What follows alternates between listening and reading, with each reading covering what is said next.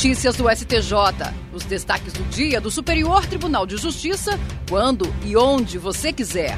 Olá, esse é o boletim com alguns destaques do STJ.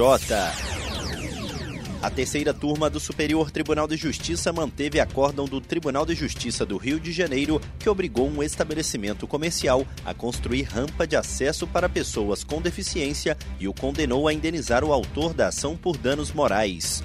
O caso analisado foi uma ação de obrigação de fazer, cumulada com pedido de indenização de dano moral por um homem com deficiência que, devido à falta de adaptações no prédio, não conseguia entrar no estabelecimento comercial em sua cadeira de rodas.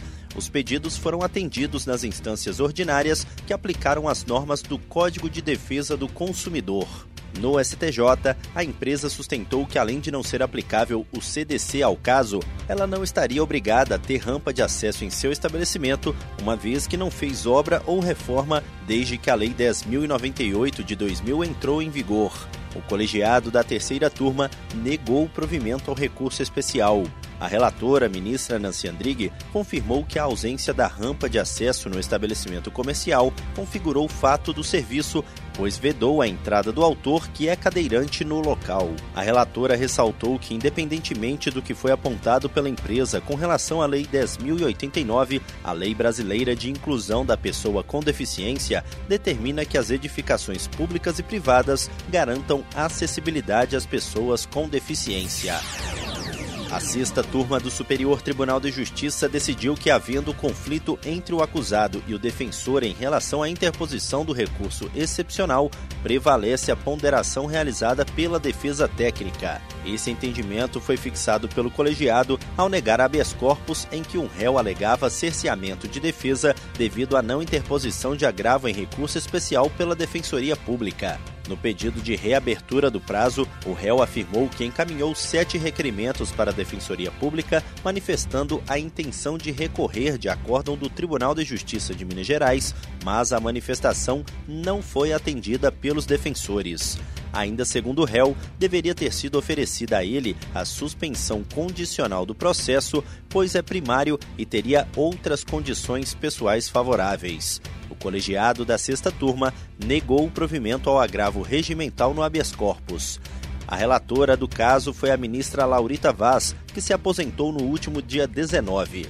Ela afirmou que a não interposição de recursos excepcionais ou de seus respectivos agravos não resulta na configuração de desídia por parte da defesa técnica, pois cabe à defesa o exame de conveniência e oportunidade da interposição dos recursos a ministra citou ainda precedente do Supremo Tribunal Federal de que o conflito de vontades entre acusado e defensor é resolvido em favor da defesa técnica, seja porque esta tem melhores condições de avaliar o interesse em recorrer, seja porque a ela cabe avaliar a forma mais apropriada de garantir o exercício da plena defesa.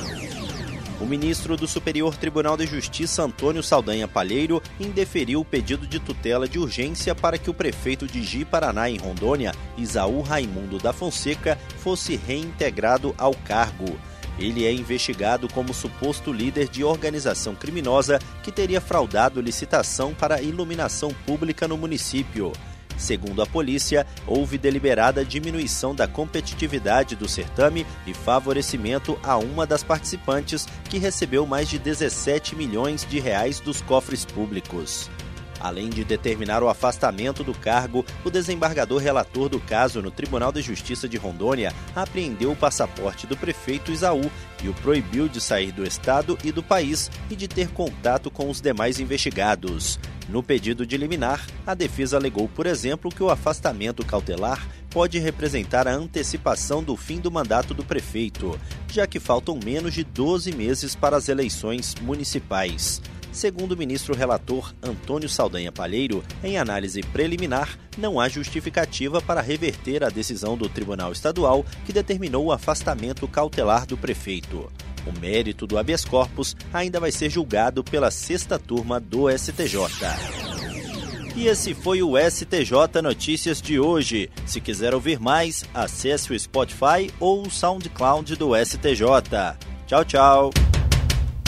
Notícias do STJ, uma produção da Secretaria de Comunicação Social do Superior Tribunal de Justiça.